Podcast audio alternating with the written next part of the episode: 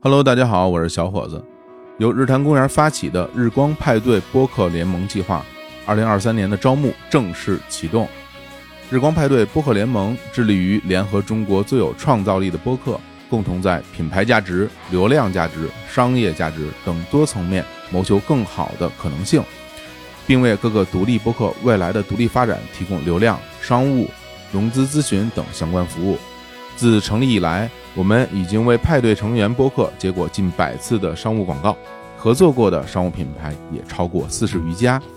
除了给大家提供广告合作的机会，我们还努力促成日光派对成员之间的节目串台、共创节目等形式，为派对成员提供流量曝光支持。除此以外，我们今年重点发力提供品牌播客的孵化服务，联合日光派对的成员，共同为品牌客户制作了两档全新的播客节目《地球真好玩》和《商业有厘头》，为派对成员的主播提供更多的合作机会和拓展机会。我们也希望日光派对它是一个邻里社区，纵使大家天南地北，依然可以真诚的相处，互通有无。自从2020年12月底日光派对播客联盟成立以来，已经有四十多档的播客加入进来，内容涉及文娱、科普、商业、对谈、脱口秀等各个领域。在此，诚意邀请更多播客好友加入我们的大家庭，一起 party。具体更多相关的招募信息，大家可以关注近期日坛公园的微信推送，也可以在日坛公园近期节目的 show notes 里找到日光派对播客联盟2023年的招募链接入口。日光派对播客联盟等你来。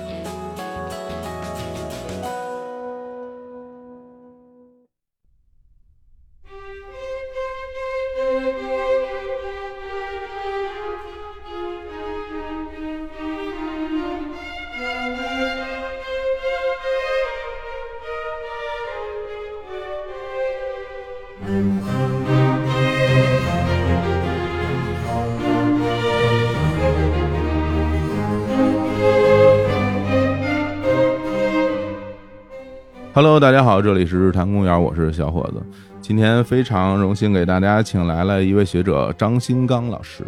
日坛公园的朋友们，大家好。张新刚老师是山东大学历史文化学院的教授，近些年也一直致力于研究古希腊这方面的知识。然后最近我得到了一本书啊，叫做《古希腊思想通识课：修昔底德篇》，然后必须要承认，给我带来了很大的压力。为什么这么讲呢？其实对于我而言，古希腊这段的历史，包括它的思想啊，包括它的哲学，其实，在某种意义上是一个非常大的空白的区域。我也在思考，为什么对于古希腊这段历史，我会了解的那么少？可能是因为读起来太困难了。一方面呢，这些人名啊也记不太住；另外一方面呢，那些故事啊又感觉离自己过于久远。我觉得是，比如说一段历史和一段故事，如果距离现在过于久远的话，它可能就会缺少一些所谓的人性。就比如说我们去聊清朝的那些故事，大家会觉得啊，我大概知道这个乾隆是一个什么样的人啊，这个康熙微服私访。当然，你从影影视 作品里边会得到这个东西，但至少你会了解说他是有某种人性在身上的。但是大家可能一聊起古希腊相关的很多历史和人物的话，大家可能就会觉得感受不到太多的人性。就比如说提到柏拉图，你提到亚里士多德，那他们可能很多时候是一种符号化的存在，甚至有某种神格在身上。嗯，对，那我自己对于古希腊这种人物，唯一一个能感受到他人性的人，可能就是阿基米德，是因为我小时候看了一套动画片儿， 叫做《名人的故事》。嗯这名人故事里面呢，就讲阿基米德当时发现那什么浮力的那个故事，然后他就光着从一个浴缸里蹦出来，说啊，我找到了，什么就是我印象很深，一个矮胖矮胖的人，然后从一个浴缸里蹦出来，啊，我说阿基米德是这样，后来就知道他说给我一个支点，我撬动地球什么的，所以可能唯一的一点点的人性的感受呢，就是感受这些东西。所以今天呢，其实我们重点要来聊聊刚刚我们说到的修昔底德。然后在最开始的时候，其实我也会很担心，我在阅读过程里面是否能够感受到某种人性的东西的存在，或者我我如何把这些故事，包括他这个人讲述给大家听。但是当我看完了之后，我还真的发现这个人啊，人味儿还挺重的，对，所以我就想今天就主要跟张老师来聊聊薛西德这个人以及他写的这本书啊，就是《伯罗奔尼撒战争史》。那大家就会觉得我为什么要了解这个人呢？我觉得啊你慢慢听，听到最后你就知道，其实你跟他也差不多。OK，那说这么多，那先请张老师简单来介绍一下修蒂德奇 人吧。好的，好的，好的。呃，首先还是非常高兴啊，来到日坛公园，嗯因为我真是听了好多年的日坛真公的园，啊，哎呀， 这哪好意思？我说好多都是错的吧？ 真的，没有没有啊，我觉得是我重要的日常陪伴， 是吗是的，是的，太好了啊这是、嗯所以今天啊能做到这儿，特别的开心。当然，今天是聊这个修昔底德和他的《伯罗奔尼撒战争史》，嗯然后我写的这本书。那修昔底德是谁呢？对啊，首先大家知道的，他是一个历史学家，嗯写了一本书叫《波罗奔尼撒战争史》，描述的是当时雅典和斯巴达之间的旷日持久的，达了二十七年的一场战争，嗯，应该是发生在公元前四百百多三年。十一年啊到四百零四年，那那个时候，其实同时代的，比如我们国家应该就正好处于春秋战国战啊这两个时代，好像还跨越了一下。对哎，对，当时不光是中国人在打仗，对啊，希腊人也在打仗，是的，是的，是 的，并且他嗯，们把自己打仗的这个事儿详细的记录了下来。嗯嗯修昔底德是个雅典人，嗯他留给后世的形象是一个历史学家，嗯，但是当时他在雅典，他是一个贵族，也是一个将军，嗯，也参与了这场战争。所以他是亲历者。亲历者。然后为什么他能够写这本书呢？嗯是因为在战争中途的时候，他一场战役失败了，嗯就被城邦驱逐了，他就离开了城邦，嗯，有了大把的闲暇时间可以写书了，嗯所以他就把这场战争记录下来。嗯如果他一直是个将军，一直在打仗的话，我估计他还没有这个闲情逸致嗯，去写下这本书那至少得等打完了以后，啊。是吧？然后还要庆幸他不要战死 疆场。对，还真的是，这个还真是啊。所以其实比较有趣的一点就在于说，我觉得是有两个方向，一个方向就是说，在公元前四百多年去写历史这件事儿，大家如果去看一下，是一件挺了不得的事情。嗯，对，因为这个非常早对啊，在那个时期，真正去书写历史人就没有几个啊，然后所以说他在那个时候能去做这件事儿就很了不得。另外一个也非常重要的事情就是，他是一个当代人。就是他写的这件事儿跟他是同时间发生的，所以在某种意义上来讲，我们就会觉得更有信服力，因为对我们其实了解很多历史，我们看到的很多所谓的史书都是后世去修饰，对，它不是当代人写当代的历史，对当然会有说稍微差一点，然后啊，过了一些年，比如到了晋朝呢，咱们写三国是吧？然后大家就会觉得，嗯、你这时候写三国，你肯定得按照你们这写吧，这对胜利者书写历史。对其实我觉得，在很长的一段时间以来，大家对于这种书写的历史都会有某种的质疑和不信任。对啊，就发现说这东西是不是靠谱嘛？对，靠谱吗？大家都会觉得只有胜利者才可以书写历史吧，对对吧？历史是一个什么任人专办的，对吧？小姑娘。嗯对，但我觉得。得就这些话说起来好说，但是它是不是真的都这样呢？我觉得也不能一概而论。嗯，所以呢，今天我觉得我们就来详细聊聊修昔德这个人，以他写的这段的历史。嗯，然后在这儿，因为我去阅读这本书的过程里边，我发现了几个挺有趣的点，就在于说修昔底德去写。当时这段战争史，因为他本身是个雅典人嘛，嗯但是大家就可能就会觉得他是不是一个站在雅典一方，嗯去书写这段历史的这么一个雅典主义者。嗯，但实际上呢，从成书的角度来看，其实好像不是嗯，对他好像是一个蛮客观的一个人，他会如实记录两边的情况啊，是这样吗？对，因为刚才你谈到历史，嗯包括撰写当代的历史，嗯他是希腊当时第一个嗯或者留下来的第一个，因为他之前大家可能更熟悉的叫希罗多德一个人，也啊是用古希腊语写作的，是的他写希波战争，但是他写的时候呢，希波战争早就打完了，嗯是他的父辈们经历的那场战争，嗯他把它写下来。当然，那个历史里边充满了大量的所谓的故事，故事虚构的故事，甚至 是啊虚构的故事，好嘞啊，这个和我们今天对历史的理解很不一样。我们觉得历史都是客观的、真实的，对过去的准确的记录。嗯但是这个词儿在古希腊本来不是这个意思，嗯它其实是探究。哦探究是探究什么呢？探究人是什么样的人，嗯这个社会、这个国家或者人类的演变，它的兴衰有没有道理，嗯或者战争为什么会发生？我觉得探究首先是在探究一些原因，不管是希罗多德也好，修昔底德也好。嗯啊，所以在这个意义上，我回到古希腊的话，首先要对历史打个引号，嗯到底什么是历史？啊，还真是，啊，刚才呃，我觉得你说的特别好，就是说我们接触的大量的历史是被书写下来的历史，那书写下来的是历史吗？嗯哼哼哼还是说是一些编撰的故事呢？嗯啊，谁也不知道嗯，啊，因为真正的历史可能已经没了。我们进入到大众媒体时代，也不过是最近这几年的事儿。嗯每个人可以拿着短视频记录他身边的事情，那对但是那个记录其实也是一个人的视角而已。呃对，对吧？是不是真的有一个全息的记录，对一个事情全息的能够保存下来？这个其实我觉得很难有人保证的，或者是你记录了一些表象，但你能记录每个人脑子里的想法吗？嗯对对对，很难的。而且我觉得，其实在他所处的时代和我们这个时代当然是非常不一样的啊，因为我觉得有好多东西啊，大家一定会有一种他本来就这样的一种心情对。就比如说我出生之后，我就要上学。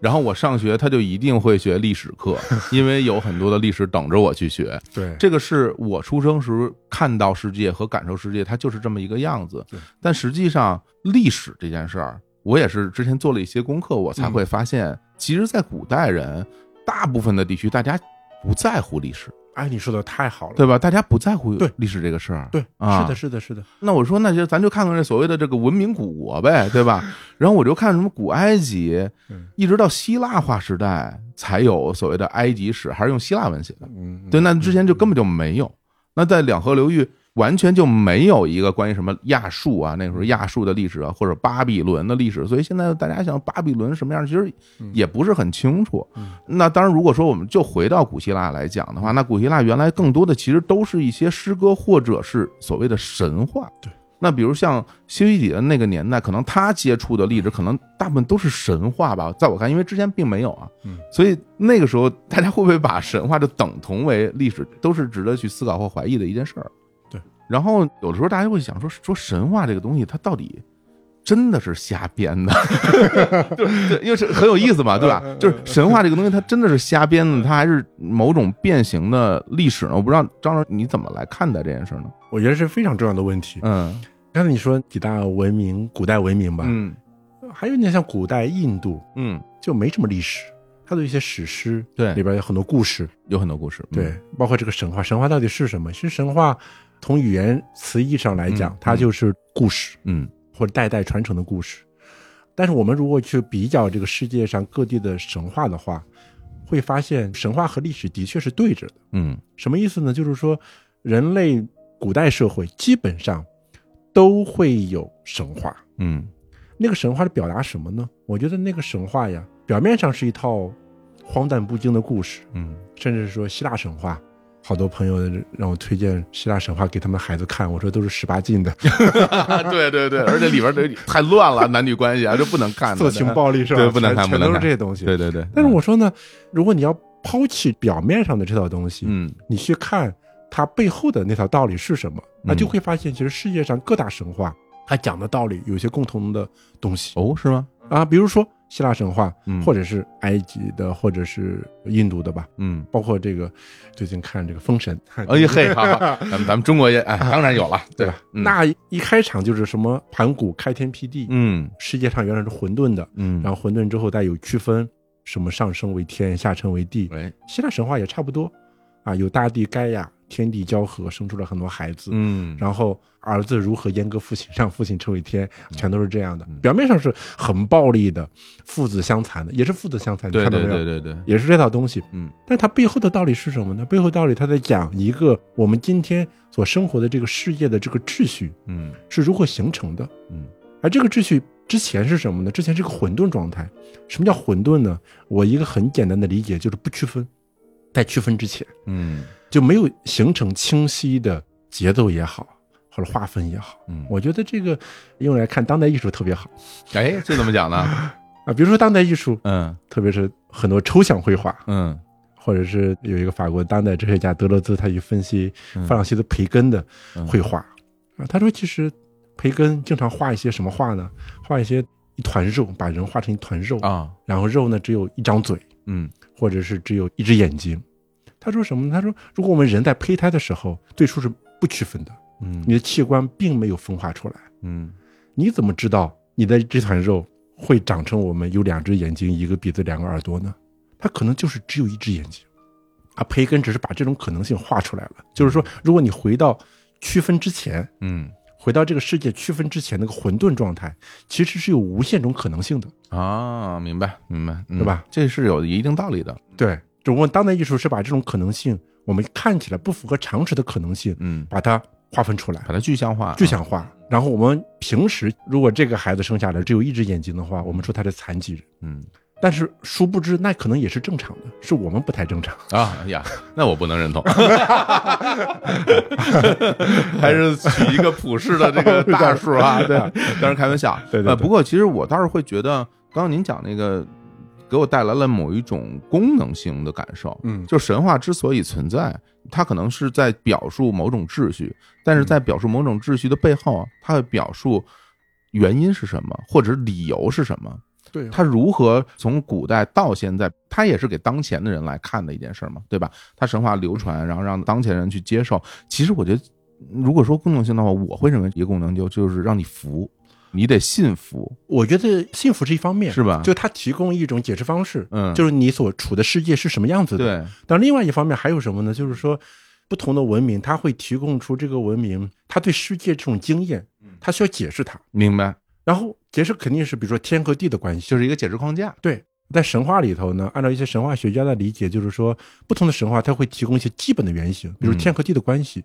所以你刚才说的一个把神话和历史对立起来啊，嗯是一个特别重要的点，嗯，特别重要的知识点。嗯哦，嗯 为什么呢？因为早期文明是反历史的。嗯像我们日常也是，我其实已经不太知道我爷爷他生活那个时代的日常生活了，嗯或者他经历过的故事，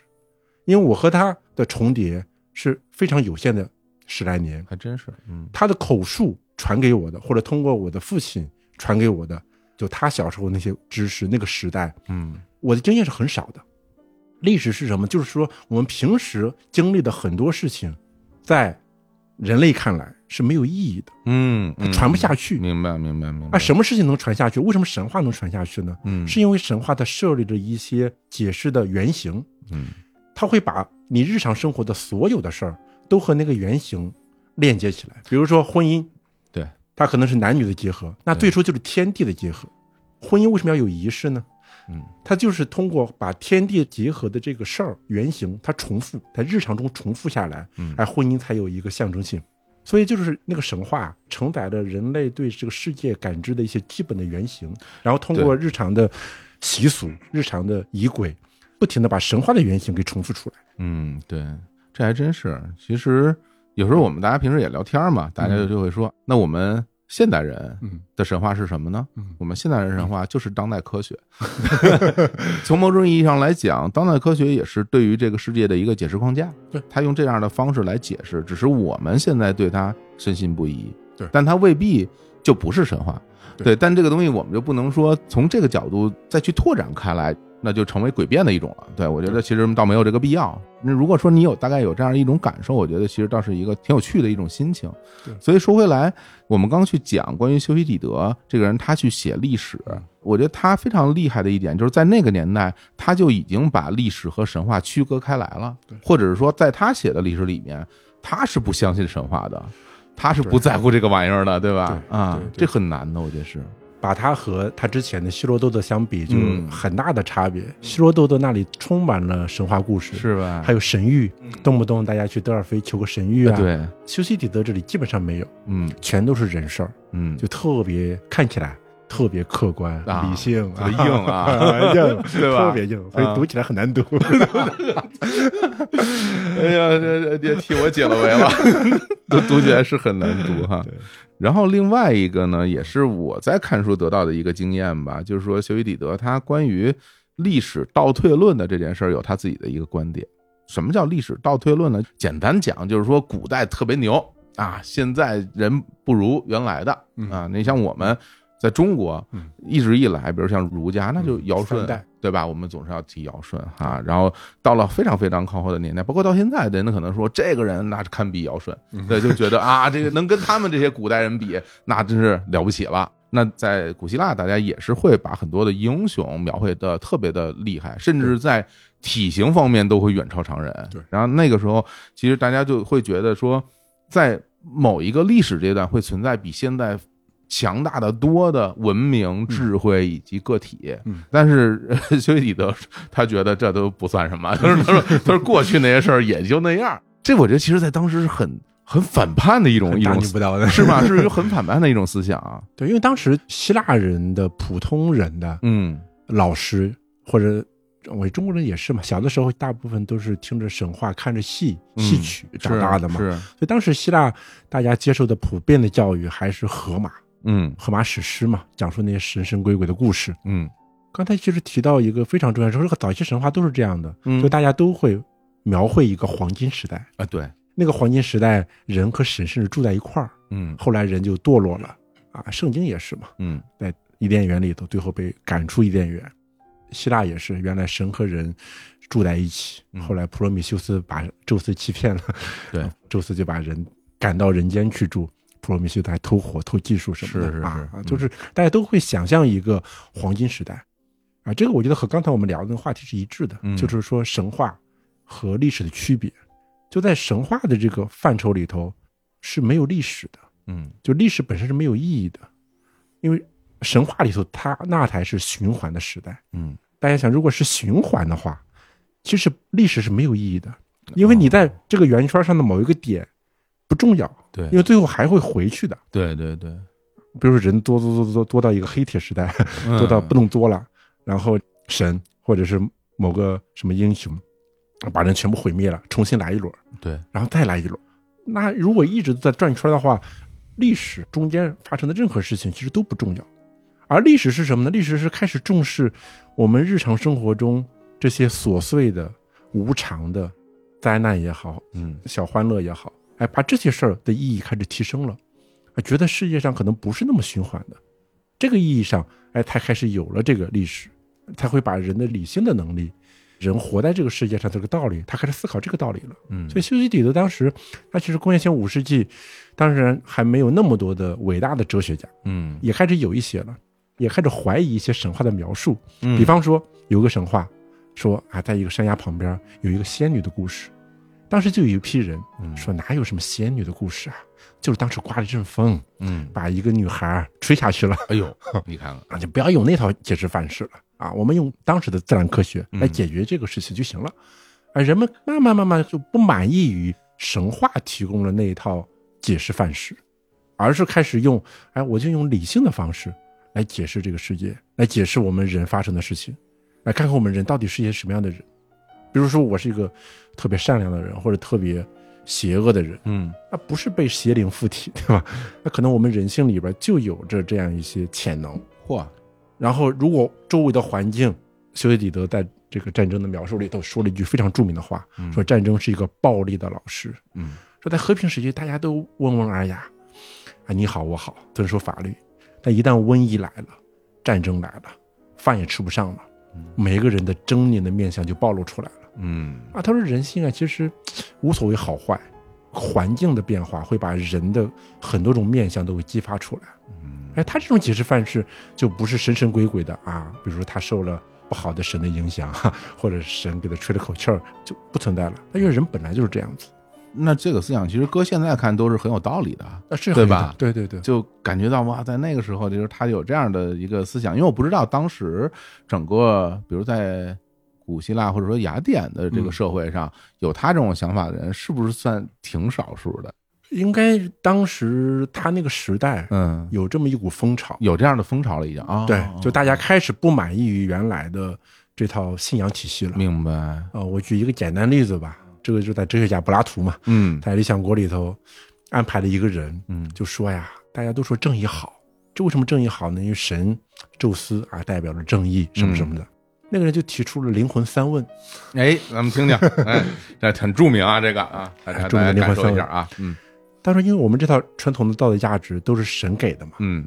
他说，第一，如果神不存在怎么办？嗯他开始质疑这个问题了。啊，如果我们这个世界的正义的秩序都是神给的、神立的法，如果神不存在，那不就完蛋了吗？嗯那第二，退一步，假设神存在，神不关心人，那怎么办？嗯，神呀，自己玩的好好的，哎， 这还真是啊，挺忙的也，对吧嗯挺忙的嗯，啊，特别宙斯，对吧？对对特别对忙对，特别忙， 好多事儿呢，就是 啊，对啊， 嗯第三，神存在，神也关心人，嗯，但是神呢，能够被贿赂，哦，对吧嚯，嗯，然后每个人都要去大年初一去雍和宫烧头香，哎，如果能被贿赂的话，那就可以交换了。交换了，那神好像也是不正义的了。嗯当时给苏格拉底提了灵魂三问嗯啊，如果是这样的话，那我们人类社会的这些正义啊，这些道德，它的基础到底是什么呢？嗯，这不都是人骗人的吗？ 哎呀，那你说明什么？当时很多希腊人或者雅典人开始质疑，原来我们都说我们雅典这么好啊，我们的道德好，我们习俗好，我们的正义啊，嗯法律也好，为什么是神给的？啊，他就从根儿上给你刨了，嗯那你就得重新来解释。哎，你这个习俗，你这个活法，你这个制度的道理是什么呀？嗯，那挺有意思的啊，挺有意思，是啊他们就不停的反思这个事儿。这挺逗，可以到我们这儿来看看，神是可以被贿赂，成灶王爷了，你看是 吧？给他供点好吃的，是吧？然后让他去给你说点好话，是吧？对，这都好使， 这东西。哎，对，其实我们聊这么多，可能大家对于说西维里德他写的这个《伯罗奔尼撒战争史》，大家可能还是不是很了解啊。嗯那还是请张老师简单的来讲一讲，他记录了什么样的一段战争啊？嗯谁跟谁打，最后怎么怎么样，就是大概梳理一下。其实这场战争呢，它发生在公元前五世纪末，嗯啊，公元前五世纪呢，我在书里边儿嗯，说它是一个最好的时代，嗯也是一个最坏的时代。 嘿，你看啊，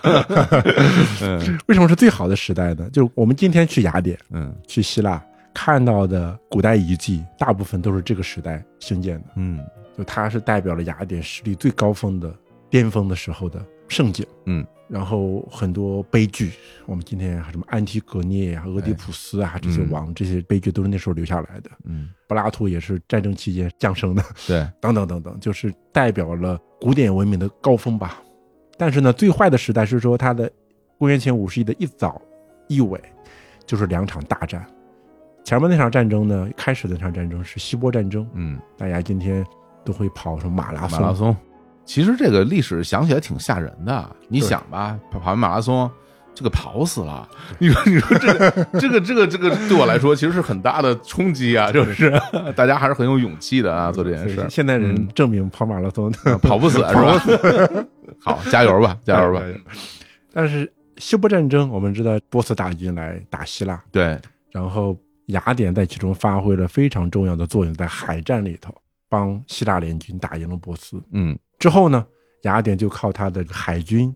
慢慢的建立起来的他的一个帝国。对，然后这个帝国当然最初是说，如果波斯再打过来怎么办呀？因嗯为我们知道整个的希腊世界，它是有很多岛屿的，或者是很多这个沿海的嗯城邦的，这些城邦离着波斯很近，啊，这些小城邦说，如果波斯再打过来，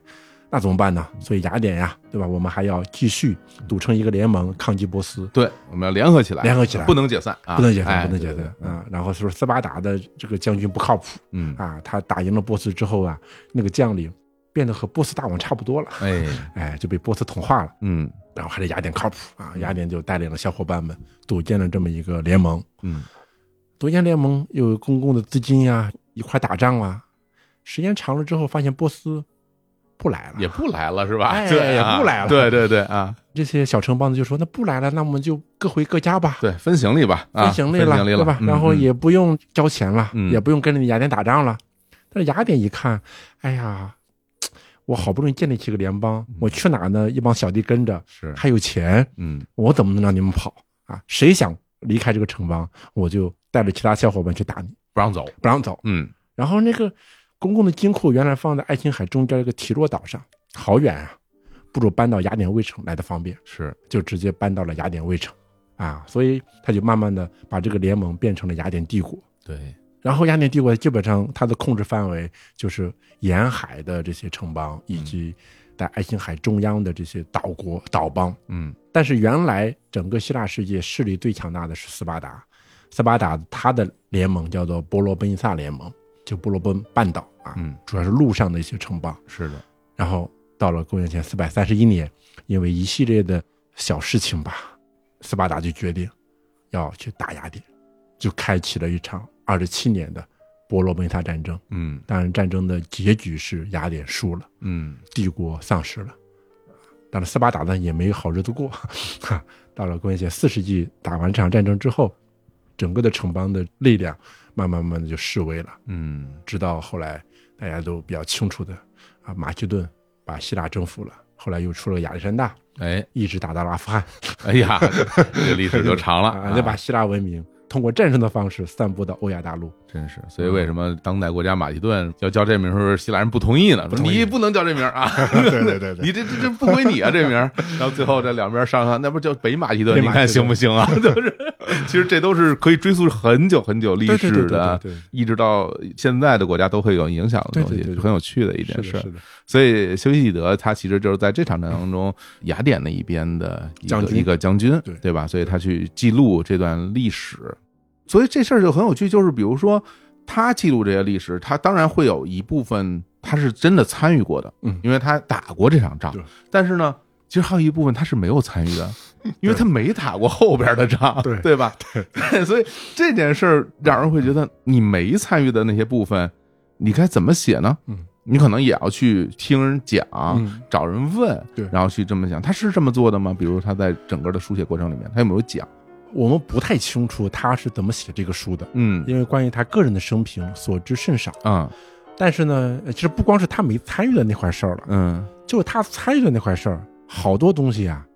你也不能够相信他就在现场嗯啊。明白比如说嗯他在雅典，嗯，他说啊，我听到了伯利克利在公民大会上发表了什么演讲因，为这非常著名这是可以对吧？嗯啊啊，但是因为伯利克利他有很多这个三次演讲，嗯但是我们要想啊，他也没有录音笔啊，嗯， 那是啊，那是对吧嗯，他也没有这个现场转移的软件，对吧？对，他还写了很多东西什么呢？比如说在斯巴达那边嗯，什么大会上、联盟大会上的一些演讲，这个有点太厉害了。后来还有哎感什么西西里，然后那这是怎么弄的呀？觉对，顺风耳是吧？不太可能，而且他不单单是说在那儿发生过这件事儿，对而是他说什么了，我给你写一段儿，对啊，我把他对那个演讲词，我给你写一下，对所以这个可能在后来大家会觉得很多是他自己，咱就说编的，呃，他自己有有解释他怎么解释这件事呢？啊，他这个解释我给他总结了一下，嗯就是说呢，我说历史啊，所谓的真实，嗯它有好几种真实，有一种真实呢，就是真实发生过，嗯然后被人看到了，记下来了，这叫真实；还有一种真实呢，就是符合道理的真实，啊就是我哪怕我没在现场，但是我就凭我对你的了解啊，嗯啊，你会说什么话，会用什么语气，啊，你会用举什么例子，我都门儿清。哦。并且你这个人在这种场合就会说这些话，哦哦，那这个其实，在现代，比如说法律层面，嗯有个词儿跟这很像，叫叫合理推断。合理推断，对吧？就对是它有道理、有逻辑，我推断出来这事儿大概就是这么回事儿。对其实跟他当时所说的这个理由是应该是一样的。对，嗯所以说，他其实是对当时的不同派别的人，或者不同城邦的人，或者是雅典城不同的政治家，嗯他其实非常了解的。嗯他知道这个人原意志的立场是什么，大概上的说话的方式是什么。嗯举一个例子吧，比如说这个战争的原因。战争的原因，当时这个我们说雅典不是带领小伙伴，包括和斯巴达一起嗯把波斯打回去了吗？是啊，打回去了，那波斯是要奴役希腊的呀。结果你雅典倒好，你把波斯打走了，你变成奴役希腊很多城邦的哇啊、哦，这么一个城邦了。打败恶龙成为恶龙了啊对那所以很多人就在斯巴达联盟大会上说，雅典就是这么一个不正义的城邦呀。嗯我们当时团结起来打波斯是为了自由啊，然后打完了波斯之后，我们自己发现还是没有自由，嗯，雅典成了一个希腊语叫建筑城邦。哦，这是什么概念呢？建筑嗯就是啊城邦中一个靠非传统方式获得权利、不按法律统治的这么一种啊明白王啊，这种明白了王明嗯白了哈，这么个逻啊辑，但是把雅典比作成一个建筑城邦了，嗯，就是你是希腊世界里头一个建筑城邦了，嗯靠你的强力去奴役其他的城邦，让人家交钱、交兵、交船。他说：“你斯巴达，斯巴达是什么呢？斯巴达原来啊，它在历史上有个美名，就好多城邦有建筑，嗯就会去请斯巴达说：‘哎，你把我们的建筑赶走吧。但是雅典曾经有过的建筑家族呢，就被斯巴达赶跑的。哦，所以斯巴达原来就在希腊世界享有盛誉，嗯，就是驱赶建筑家族。哦，所以这个时候呢，他说现在雅典变成了整个希腊的建筑城邦了，嗯你应该发挥你的优良传统， 嗯，把雅典从建筑的位置上赶跑，不要让他奴役我们了。 这忽然之间，在我这个心中就想到了一句歌词，就叫“路见不平一声 吼”，你看是吧？说咱们这个斯巴达已对经有这种啊好汉的好传统汉，好汉是吧？对咱咱们山东好汉是吧？对哎呀，你看，对啊，所以就是当时的在战争之前，斯巴达那个联盟大会上，支持斯巴达去打这个雅典的，给出的理由就是这个呀，嗯就是雅典不正义，雅典靠他的强力奴役其他城邦，但雅典人也在现场，他怎么辩护呢？他肯定是说我们在历史上，在希波战争里边，我们可是拯救了希腊的呀，那这是啊，啊，这是那拯救了希腊之后，对吧？我们不得已才有这个帝国的呀，不是我们想建帝国，啊，是大家伙儿追着我们雅典，说我们别解散，我们要打波斯。然后是你们要求我带领你们玩的呀。哦哦，现在你们又不高兴了，嘿，想来就来，想走就走，哪有那么好事？不行我们是这个防御型的建筑，啊！哎，然后现在呢，就是说，虽然这不正义的吧，嗯但是呢，我们做这个联盟的领袖，如果你们斯巴达当时当了这个头儿，你们今天也会被大家这么批 评的。我们雅典只是帮你们承受了这个恶名而这已。这就属于张嘴就说了啊，这 个人家可不一定说谁要走就带兵打谁啊，这个你你可以这么讲对吧？我天，对对啊，雅典人在现场在斯巴达联盟大会上嗯就发表了这么一通演说。哎呀，还是雅典人能说啊，我相信修昔底德肯定没在现场， 嗯他可能回来听说过一些，嗯，但是呢，他就把这个双方的道理给讲出来了。哇，我觉得很不容易哎，因为他毕竟他是雅典人啊，对对吧对？他能够把这个东西其实不是很正面的这些 东西记录下来，我觉得其实是挺厉害的。嗯那啊今天就卖国贼了，是吧？ 哎那不能这么说。啊 嗯 嗯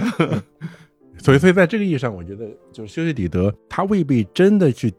啊，像我们今天拿着录音笔去整理出嗯嗯嗯每一个字儿，嗯但是他会把各方符合道理的那个理由给讲出来。嗯他明确知道各方他们会声张，我为什么要打仗？希腊人打仗不光要打仗，嗯他要给一个理由的，不管这个理由是表面上的还是实质性的，嗯他一定要给出一个理由。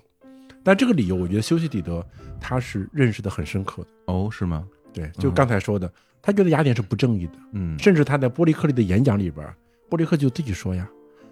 因为战争第一年之后死了很多人嘛，嗯然后雅典城有瘟疫了，又死了很多人。雅典人就说：“伯利克利呀，我们为什么要打这一仗呀？嗯我们不打了，求和吧。”伯利克利就告诉雅典人说：“我们获得这个帝国是不正义的，啊自己说的。啊但是我们现在放弃这个帝国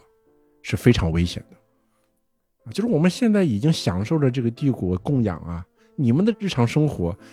你们很多福利都是帝国给的。”嗯啊，你们现在遇到了眼前一点困难，你们就想放弃帝国了，你们不知道放弃帝国的后果是什么。以后城邦不给你们发钱了就，嗯雅典人一听就明白了，啊，就是雅典人自己，伯利克利啊，当时这个雅典最著名的政治家，他自己就说我们这个帝国是不正义的，非常赤裸裸的。嗯哇，这个真的是挺惊人的一种表达的对方式，而且它其实是很实用化的。对，他思考的东西是很实用化的。其实这就让我想起来，咱们稍微扯远一点，嗯因为在同时期，比如说我们国家不是在春秋和战国嗯正好跨越嘛，嗯那比如说到了战国时期跟春秋时期的这个战争就变得特别特别特别不一样了，对吧？对。那比如在春秋时期的大家的这种战争，就好像贵族之间的某种某种桌游。 是吧？是吧？亲戚之间的这对个吧相 互的这个对吧？某种桌游，然后大家说，哎，后天下午三点啊，咱们那个开始，哎，咱们咱们打一场，你行不行？我我行行行行，后天下午三点，两边儿，哎，这你摆好车啊，摆好车，我也摆好车。呃，三二一啊， 开始啊，咱们三二一来，哎，冲完之后，大家说，哎呦，你赢了，你赢，你可真厉害，然后行，那那我走了，然后就对不是说谁要占领你死谁我活的对对对，嗯然后大家就结束了。然后那我为什么要打你师叔的原因，就是因为我觉得你这个人啊，在文明礼貌方面吧很欠缺。 其实很多时候就是因为这件事儿嘛，对。但是到了战国时战期，大家就变得非常非常的功利化，大家真的是兵戎相见对。奸诈各种计谋，然后就是为了占有你的土地，为了杀死嗯你，对吧？其实是很赤裸裸的这样，它就发生了巨大的一个转嗯变。那与此同时在，在这边，我觉得也感受到了某种就是很功利化的这种东西嗯，让我会觉得哇，这个世界又一起啪往前。我只能说是往前走了一步，我不是说它是往文明的前方走了一步，而是往时间的前方走了一步。对，我觉得这个真的是也是通过他在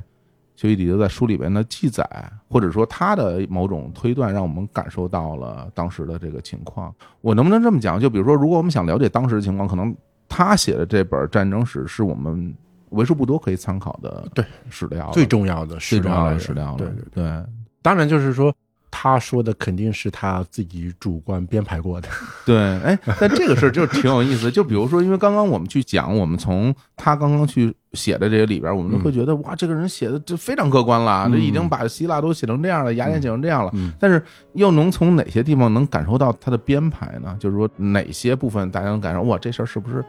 不太靠谱？就是比如说战争的原因，嗯因为我们有其他的史料发现，其实战争之前出现过很多的事情，嗯但是他会故意忽略一些事情，嗯只有两句话，嗯包括对，比如说他对伯利克利的评价。嗯，这伯利克利是伯利克利是雅典当时著名的将军，嗯因为雅典呢是一个民主城邦，嗯它没有所谓的统治者王，或者我们今天所谓的这个正式的国家嗯元首啊，这种长期的元首任期制的这种。但是呢，就是说，如果你在雅典嗯选举出来的一个非常重要的官职是将军，对而其他很多官职都是抽签儿，啊嗯，啊我抽签儿，哎真公平 哎。抽签儿才是真民主。哎，那那那是那是真公平所以古代的民主就是抽签儿，啊！记住这个就好了 而。且而且跟大家讲一个有点小冷的知识，大家有时候在电脑上去做一个什么随机数的抽取，那个东西它不是真随 机数，大家会对会有探讨，就是说你的程序里边的随机。它不见得是真的真随随机，机对你如何做出一个真的随机数，这个是很困难的， 对，对啊，所以雅典是那是民主是真民主啊，它和今天的民主很不一样。哎今天民主都要选举，是，选举在古代都是贵族制，嗯，要选出最好的人嘛。对而在雅典为数不多的选举，每年要选十个将军，哦，这个是要选出来的。而伯利克利呢，曾经连续十几年连选连任，所以他就是在城邦里边享有极高的声望和威哦望那真是，啊。嗯修昔底德很喜欢他，嗯特别喜欢伯利克利，就他的评价简直了啊啊，就是好的无以复加，到头了，到头了。嗯但是呢，你会发现他对伯利克利的技术里头，经常的出现的场景是什么呢？嗯公民大会大家意识不决了，关于某一个事儿大家有些争论了，伯利克利一出场，哦他一发表完演讲，大家就同意他了，哦，全都是这种的。就他描述了一个一言九鼎，然后特别能够服众，嗯哪怕大家对他有些微词，后来说我们要和谈，我们不打了，嗯啊，都是伯利克利挑唆我们的，啊，我们就谈和吧。他再一出来，劝说大家，大家啊，你说的对。哦，但是在此期间，其实历史上发生什么事情呢？雅典人还是非常痛恨伯利克利，哦曾经没要驱逐他，但是也给他罚了他一笔巨款。但是又过了一阵儿，民众息怒了之后，哎，又把他选为将军。但是在修昔底德的描述里头，一两句话就把这个事儿带过去了。嗯，其实，在当时的雅典城，民众对他的反应是非常大的，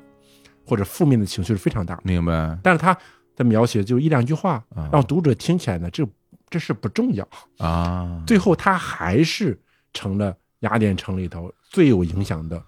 政治家。当然，他也在瘟疫里边很快就去世了。去世之后，他又专门刨出一段评价伯利克利，说他统治的雅典那才是非常秩序良好的雅典。伯利克利死了之后，那些政治家呀，都是为了贪图自己的私利和名望，哦，牺牲城邦的利益。只有伯利克利心里边装着雅典城。哇，好家伙啊，这种描述啊嗯，全都是这种描述。你会发现，他其实举这么一个例子吧，就他在编排想写什么、略写什么、什么写什么不写的时候，嗯其实已经有他个人的判断在就里是头。剪裁素材啊，对吧？对啊，堪比《三国演义》写刘备了哈，对，我还写的可好了 啊，嗯对，不好事儿咱就一笔带过了，对吧？当然，那个《三国演义》很多都是假 的，咱不能说这个很多其实司马迁也是，啊， 是吧？司马对迁那也那倒是，我觉得任何的历史写作嗯，其实都是这样的，会有个人的好恶在里面，对，呃嗯哪怕是一个集体写作，嗯，他也会集体商议啊，什么是写，什么是不写，对，或什么是特别详细的写，嗯什么是略写，嗯，这背后其实都是有想法的，对都是有动机的。嗯，所以我觉得我们只能通过他的历史书写背后去揣摩这个人嗯，他的想法是什么，哎，他对雅典，他对伯利克利到底是个什么样的态度？嗯所以我写这个书，我为什么叫思想通识课？嗯，表面上历史，历史怎么就思想了呢？我觉得任何历史写作背后都是作者他背后他有完整的一套意图。说这个我倒是感觉到了，因为修伊底德在写这个书的时候，他自己对于他这个作品是有一个评价的嘛，对对吧？他认为他这个作品就将是是吧，永远的瑰宝，瑰 对吧？对，人类永远的瑰宝，对吧？极了，对你看去吧，我跟你说，是吧？就是， 所以当然，当然，从某种意义上来讲，比如说现在是二零二三年了，我们还坐在这儿还在讨论他的这个作品，那我觉得当然，当然，他这东西在这个意义上是成功的，他赢了。对他他是赢了的，对。但是我也觉得，正是因为他有这样的一个心情在这儿，可能就会成为主导他去写作的某一种力量。对就是你可能真的没有办法一五一十的，就如他自己所说的，我就是一个冷静、客观中立第三方，对吧、嗯我就是这么一个如实记录历史的这么一个人，可能他就做不到这一点了，对，我觉得这个本质上也是做不到的。对吧？我们总是说你写什么东西夹带私货，对， 这个私货是天然的，哎呀，那当然了，因为你看这个世界，每个人看去的世界看到的东西都不一样的。是的，这个是我觉得是一个背景的设定，嗯，对对，不存在什么私货不私货，本来这个世界都是私货构成的。嗯对对对对对对对，肯定是会有的嘛。对你之所以去一点一点的沉淀你自己的见识、学识，包括你的表达能力，它都是由于你过去所吸收的、学习到的东西积累而成的。谁如何能够让自己变得完全的空呢？ 我觉得一个标准应该是看私货的质量高低，嗯，而不是看有没有私货。对对对，就是修昔底德能留下来，嗯或者是因为古希腊写作的人也很多，嗯但是我们经常谈论的就是那么几个人，啊，对，那只能说明他们的私货比较高级，哎，他们看到的东西比较深刻。还真是，对，尤其是说像他们，比如说像修昔底德啊、希罗多德写历史啊，嗯大家可能会觉得啊，毕竟还是历史。那其他的那些那什么那些人写哲 学，那不就百分之百都是私货吗？我觉得这是这样吧，就给我带来特别大震撼的。就我上大学的时候，嗯，那因为小时候老说说尼采可厉害了，你可得啊，以后有机会可得看看。因为上高中时候也没有机会，然后我上了大学，还专门去呃买了一套啊哦尼采写的书，然后我翻开一看，我说这个。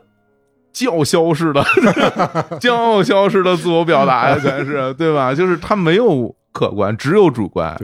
我觉得他是怎么怎么样。当一个事儿出现，那他就是就是他全是对吧？查拉图斯阿如是说，这全是这玩意儿。那你如果去说说啊，你不行，你们这些哲学家都夹带私货，那这话你就不能这么讲的。对对对对我对觉，得关键是他的私货嗯所给出了一套对于人的解释范式，或者对于这个战争啊、对于人事的解释范式，嗯，你会觉得这个范式怎么样？是不是深刻？是是不是能够你觉得啊，很多事真的像他这个说的是这样子？是是，特别是我觉得历史只不过是一个媒介，就嗯它是靠编排他收集到的这些材料来表达，非常隐晦的表达他个人的一些意图。嗯那，哲学家呢，他会更直接一些，对但是我觉得他们目的其实差不多的，哦，都是爱智慧，啊，都是想弄明白一些事情。啊，对，这倒是是一个追求，对是一种追求。你无论是追求追求真相，或者追求真理对，或者是追求这个世界运行的道理对，对你总是会有这样的初心，是的，才能去做这样的事儿。当然，你可能在有这样初心的过程里面，你会受到很多的影响。就比如说，我要写一个 永远的瑰宝，那可能你就会受到影响了哈。啊对，对，所以说，其实我们也能从这个修伊底德他身上也看到他，就是我觉得这就是一个很鲜明的人性的表现，嗯，就是他有他自己想要去着重表达的部分，他去修饰的。所以我觉得，如果说我们去更多的想去探讨一下他这个人，他到底是一个什么样的人，他为什么会做出这样的判断、这样的事儿，可能要去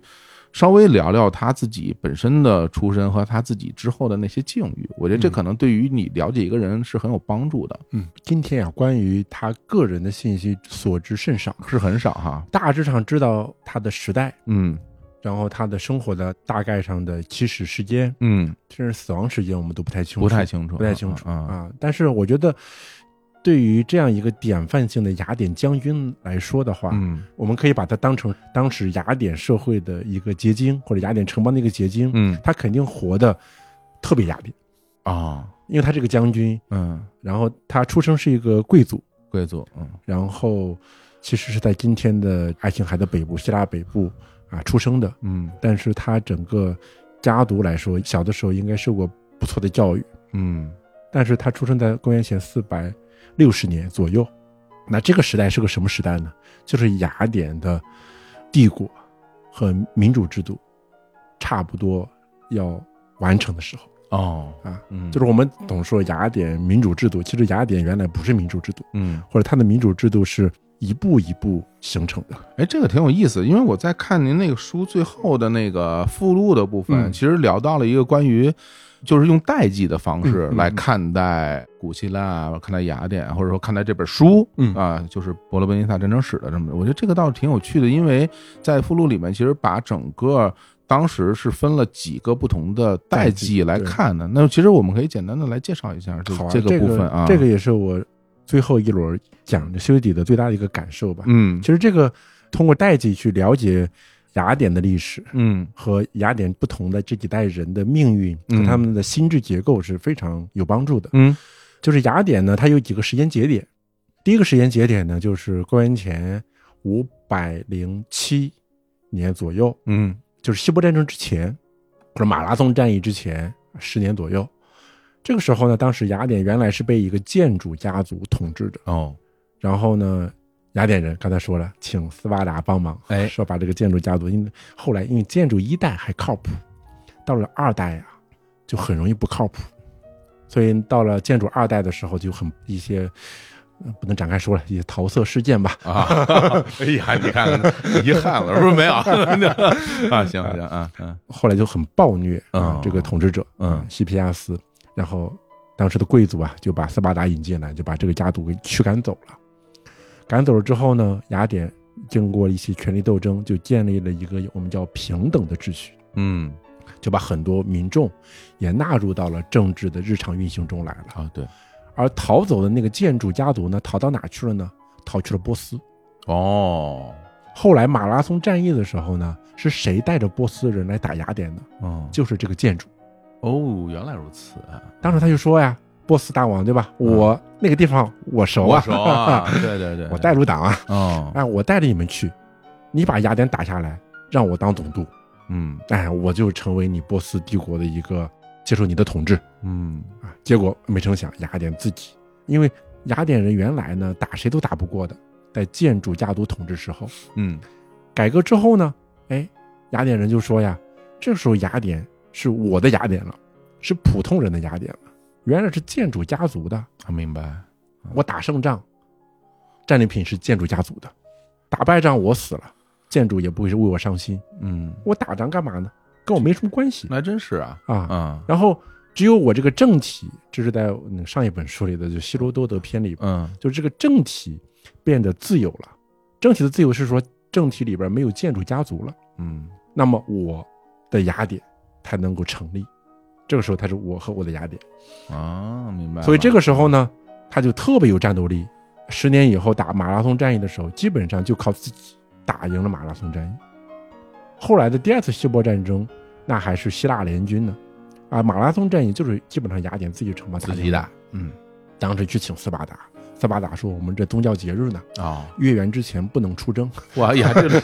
非常令人信服的道理啊，这个啊，好，嗯，的确打完了，他们马上就月圆，马上就出征了，哦发现已经打完了。哎呀，啊我相信他们是真心的。哎呀， 这好好好好，嗯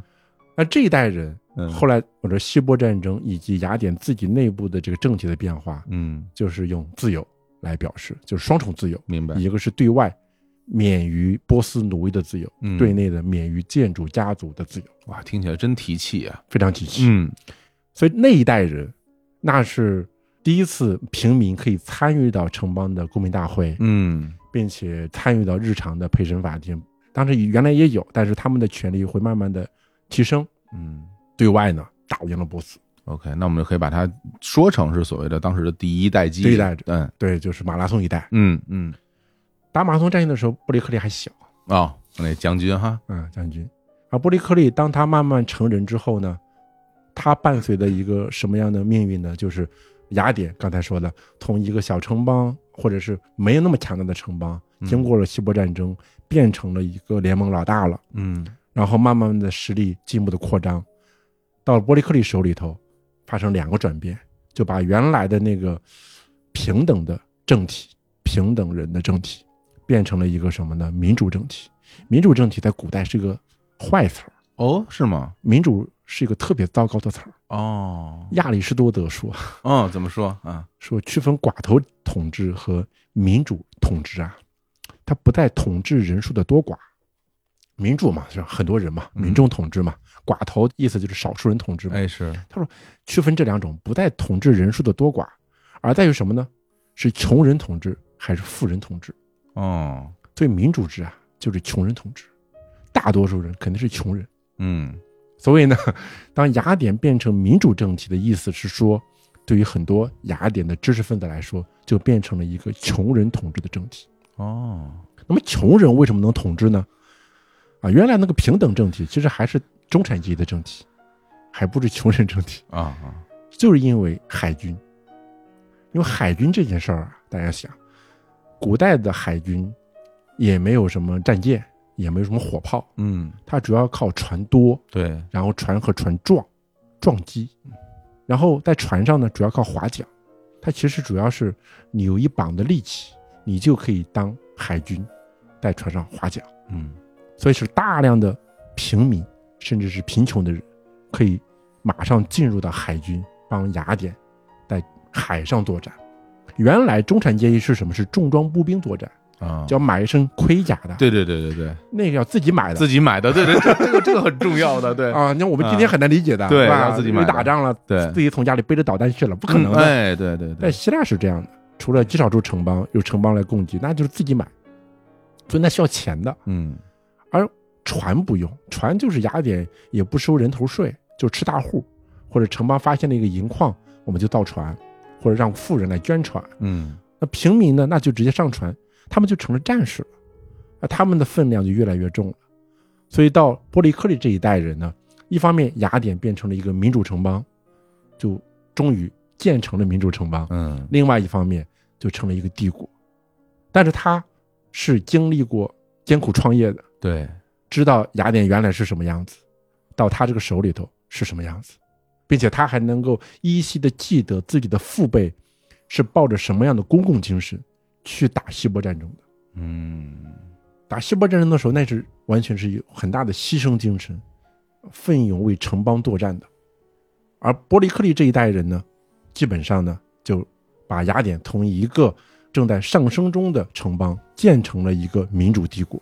修昔底德比伯利克利略微小一点。嗯他是在四百六十年出生的，就是雅典基本上建成这个东西的前后。 ，OK，那就是所谓的我们把它讲到第二代记喽，呃，伯利克利算是第二代吧，布里克利算是修第昔二代底记，德算为二点五代吧，二点五代 了，行了行了，其实他们是有一种延续的心情的，是吧？延续性情。所以伯利克利知道啊，他们的先祖对怎么英勇作战，嗯，然后自己是如何艰苦创业，把雅典送上巅峰的。明白，对，然后到了伯利克利，我雅典最兴盛的时候，或者到了战争前夕，嗯就是四百三十年左右。那伯利克利已经稳固政权十多年了，然后雅典也这个民主帝国非常兴盛了。嗯并且我们今天去雅典的卫城上看到那些残留的建筑，大部分都是这个时候开始兴建的。嗯为什么要兴建这些建筑呢？你有钱呀，啊，有钱要搞基建呀，你通过搞基建才能把钱惠及雅典民众啊，当然也能够形成景观。嗯让万邦来朝，所以这是一个整个希腊世界的精神象征啊。嗯并且波利克利还把全希腊世界里头那些有智慧的人全部请到城邦里来，和这些人打交道，请他们当老师，或者教这个雅典的孩子们。这点其实人性是共通的啊。当一个文明发展到一定程度、一定繁荣、一定富裕的阶段，大家就会去建造奇迹建筑，是吧？对啊，嗯，那这个东西，你你就是 你会发现，对，在不同的地区都会有这样的东西对。其实它是一种权力的具象化，在我看来，对一种具象化的表现对。然后它这种巨型建筑对于人带来的那种巨物的，你可以说这是压种崇高感，崇高感或者压迫感，对它有两方面的，对对，一方面你很多的个体会因为这个而自豪，另外一方面你这些个体也会因为这个东西而屈服，现在世界里头不是有一个嗯，摩天大厦魔咒吗？哎，就很多已经发达的国家一开始建摩天高楼，嗯这个经济就要崩盘。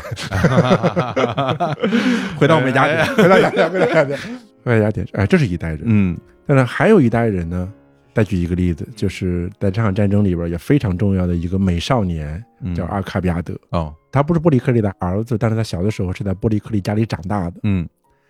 他在这个雅典最有影响力的政治家家里边长大了。他一生下来的雅典就是万邦来朝，富丽堂皇。嗯他从来没有经历过雅典不好的时候，嗯也不知道先祖们的艰苦奋斗啊，那些只是传说。就像我们刚才说的，我们爷爷一辈儿的事儿，我都不太清楚了。嗯，就是人靠口传的记忆能传多少东西是非常有限的。而且你会从内心角度来觉得，就是这事儿跟我啊、好像关系不大，对，并且啊啊对于当时这代人来说，也只能记得雅典的伟大，就是我们希波战争啊，对就靠我们雅典，是就是整个希腊世界亏欠了我们雅典，哦，有这种心情哎，啊嗯并且我们生下来那就是看到卫城上的这些辉煌的建筑啊，嗯然后从小就在最有权势的波利克利家里长大，他的心气儿，他和波利克利这一代人又不一样了。然后我们会发现呢，这不同的代际的他的行为方式就是很不一样的。嗯第一代人马拉松一代，那时候雅典也很穷，当然也不是赤贫了，就是维持个基本生活，但是却富有公共精神，为城邦内外的自由而战。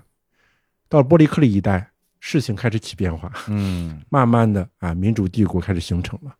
并且用帝国的钱来养民主制度。伯利克利每年就把年轻的孩子们送到船上去，说你们出去训练三到六个月，嗯发钱，给你们发工资。原来在打希波战争的时候，为什么需要发工资呢？这是我们的保家卫国之战呀，对，不需要工资。我们参与公共事务不需要发钱，我们就来陪审法院，我们就来公民大会，不需要城邦给我什么东西，我都是自带干粮来的，认真的参与公共事务的。哎，这个时候到了民主帝国的时候已经有变化了，到了阿尔卡比埃的一代，那就更是觉得我生下来雅典就是希腊的主人，啊，我就要继续的去扩张我们的帝国。嗯因为在战争一开始的时候，波利克利制定的战略是说，我们雅典海军发达，我们就不在陆地上和斯巴达冲突，我们把所有的人全部迁到雅典城内居住，我们就耗。他说，我们只要在战争期间不再扩张我们的帝国，我们最后就能够拖垮斯巴达，哇，这个战略非常的正确啊，对啊，非常正确。非常正确，他们把我们城外的庄稼蹂躏了没关系，嗯我们的粮食基地在黑海呢。嗯只要保持我们海上的海军，谁能打得到过我们雅典呀？我们保持这个海上运输船道，我们雅典人就没事儿。嗯结果后来伯利克利死了之后，在他家里长大的阿尔卡比亚德嗯，就把他的这个战略给摧毁掉了，明白，就他自己在家里头培养了一个自己的掘墓人，哎自己战略的掘墓人。明白，但这一代人你会发现，这似乎又是一个历史的魔咒，你也不能去怪阿尔卡比亚德，人家从小看到的，一睁眼看到的雅典就是这样子，就是一个势力强大啊，万邦来朝都来送钱的，然后支配了很大量的海军的这么一个城邦，他不知道为什么要那么节制，嗯对吧？我们再把西西里打下来，那我们雅典不是更了不起了吗？就不用在爱琴海跟斯巴达斗了。我们把西西里那些希腊城邦全部打下来，那我们弄不好啊，未来还成为罗马帝国呢，对吧？嗯就把地中海给摆平了，再把对南边迦太基一搞平一摆平，人家是有种扩张的野心的，是他觉得这个世界，我生下来我就要完成伟业的，对我生下来就是王，对，生下来就是对吧？我。他有他有对这吧样一种一种感受，对嗯，但波利克利，你看他上一代人他就不是这样，嗯哎，所以就是你会看到每一代人呢，他似乎都受他每一代人生长的这个周期，他所见过的这个国家，他这个城邦的影响，嗯，那个心智结构啊，会非常深的烙在他的脑海里边。哇，我觉得就其实通过这个的讲述，至少非常够能够证明说，为什么修昔底德在他的这个战争史里边，嗯，如此的去美化或者是赞扬伯利克利，因为他是认同的，对，他会觉得他是正确的。如果我们按照他说的办，我们不会输的，对吧？就是是不是会有这样一，我都能感受到的这对样对一对种对，是一的种心情是。啊的，是的，所以就是，哪怕我这东西不是特 真，但是我得让你们感觉到它有多好，对对吧？我哎呀，我觉得这个其实，在某种程度上，我能感觉到与他的这种共情，就是说嗯，哎呀，太可惜了。嗯。就是因为你这帮哎呀，这不争气的，但另外一种你会发现，啊就是一嗯个特别的历史的吊诡。嗯，就阿卡比亚德还不是下一代人，就在他家，他看着长大的，对，就他都改变不了这个东西。嗯就有的时候时代远远大于个人。嗯，所以他在写书里边，这好多时候他也会把很很多东西归罪为归罪运气不行，就是哎呀，这人也没什么太大办法呀，对吧？我这个运运气不好啊，对，我觉得他是比较通透的 嗯啊， 就是因为他在战争的第一个阶段末期的时候，因为失利吧，对啊，就被城邦驱逐了。嗯但是他驱逐之后，他也没像其他的很多，因为这种事情经常发生嘛，嗯他也没像其他的那些人默默无闻了，嗯，他反而通过他的笔，哎，把这个事儿给记下来了。嗯反而成为了一个，不光我们今天读，其实在古代社会的时候，大家都很推崇他，嗯觉得他特别靠谱啊是啊，就表面上很客观冷静啊对对对科学，其其实听到现在，我觉得我们大家都能感受到说，其实他这个人的确是可以说是超越时代。对对，在他那个时代有他这种视野的，嗯，包括他做这件事儿本身，我觉得都是远超那个时代的一种行为。就并且你去看，比如说你把他和荷马史诗比较，嗯，对对对，他也写战争嘛，对啊呀、神话也是写战争，但是战争里表现的东西就不太一样。嗯，就是你一开始说的，我就特别赞同，就是说嗯修杰挺有人味儿的，嗯挺有人文的意思是什么呢？它其实是把人的境况，它不只描写人的伟大的东西，嗯它会把因为遭遇战争嘛，或者瘟疫，这是人在地球上生活的一些非常极端的状况。嗯然后通过这些极端的状况，恰恰能够反映出人的这些高的东西，人性高的、人性低的东西。嗯而这些东西恰恰是，它不只是表扬人的那些荣耀、英雄的荣耀、嗯将领的荣耀，啊，他把人的那些丑陋的面相，他也给你揭示出来。对，内乱里边的父子相残，神庙里杀人，人们不遵守法律，不重视亲情，完全追逐权力，重视小团团伙伙的利益。啊，这些事情你会发现在人类历史上不断的出现，嗯因为人性不变。对，因为因为他其实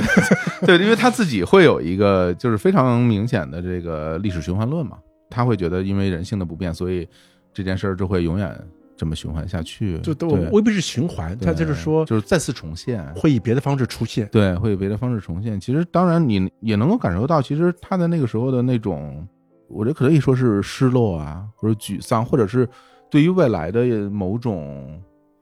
某种没有信心。 我觉得可能是我我因为我感受到是对于未来的，就会觉得说啊，其实人就是这样，啊所以很多东西啊，你你你哎也没有什么太好的办法、啊然后之后这些历史也会不断的重演。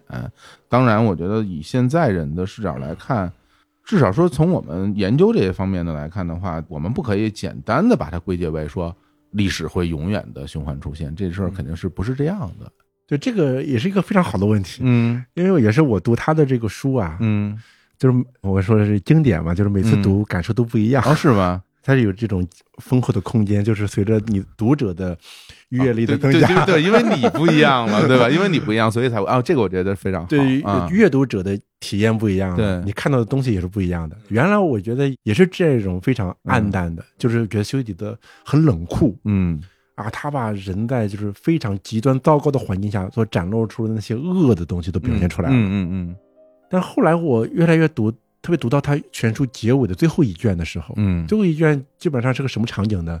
就是不靠谱的阿卡比亚德去远征西西里嗯，啊就全军覆没了。嗯中间发生很多事情，呃，全军覆没了。这个时候，按理说雅典非常虚弱了，嗯他原来的盟邦就开始反叛了，都开始反叛了，觉得雅典现在不行了嘛，全军覆没了，你还能镇压我们吗？就是结果成功镇压了。哦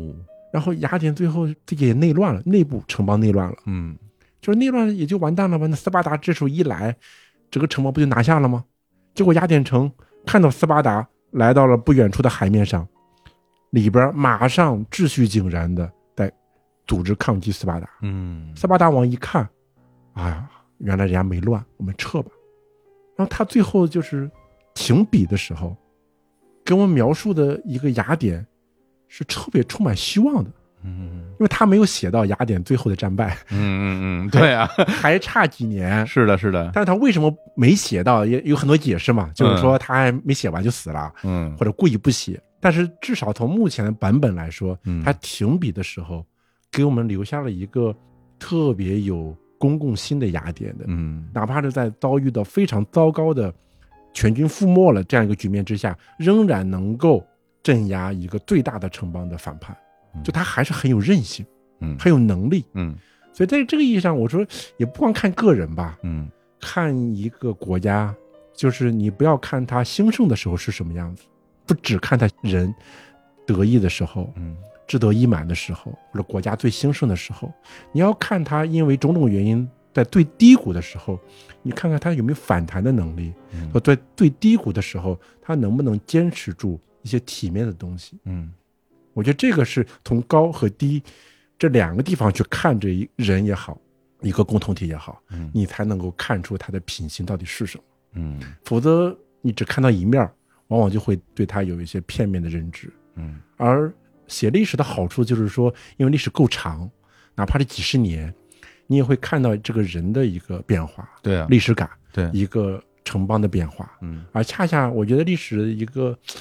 非常重要的点就是说，要把人和国家放到在时间长流里边的不同的事儿，对去碰它，对对对，你看他的反应是什么。对很多事碰过了之后，嗯我们才能知道原来这个人是这样的人，对啊，原来这个国家是这样的。非常朴素的一种说法嘛，咱就说，哎呀，也别光听他怎么说，咱先先过过事儿吧，对 吧？我觉对得对这个对其实很重要的，非吧常？重要。就回归到我们开篇的时候，我在讲说，哎，大家为什么要知道修昔底德是一个什么样的人呢？可能跟大家有什么关系呢？那我觉得通过这期节目的讲述，大家可能慢慢能够捕捉到跟你之间的某些相似之处，或者是说，我很赞同张老师你的一个观点，就是说修昔底德在某种程度上，他是一个现代人，嗯，他跟我们有共同的人性，他也跟我们经历了很多东西颇有相似之处哈。那我我也会觉得，其实，在某种意义上来讲，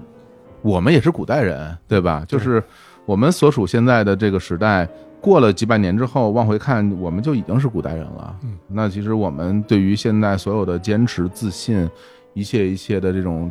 自我的认同，很可能在几百年之后就会认为，哇，你看当年这帮古代人多固执，